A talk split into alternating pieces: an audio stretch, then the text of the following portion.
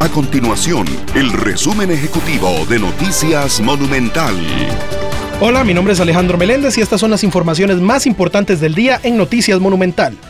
El gobierno presentó su Estrategia Nacional de Empleabilidad y Talento Humano 2023-2027 bajo el nombre de Brete. Esta iniciativa busca dotar de competencias y cualificaciones a la población sobre las necesidades que demanda el mercado laboral. Para esto se desarrollará un sistema de inteligencia para facilitar la toma de decisiones, se buscará ampliar la cobertura de servicios de formación y fomentar el contacto entre los empleadores y las personas que buscan trabajo. La Contraloría General de la República indicó en un informe de auditoría que en el PANI no se priorizan las necesidades de la población meta que tiene la institución. El ente Contralor identificó que el PANI no cuenta con indicadores que puedan reflejar de manera cabal el resultado de los esfuerzos institucionales en la garantía de derechos de la población menor de edad que ha requerido de sus servicios.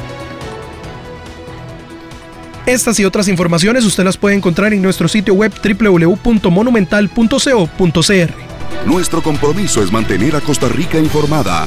Esto fue el resumen ejecutivo de Noticias Monumental.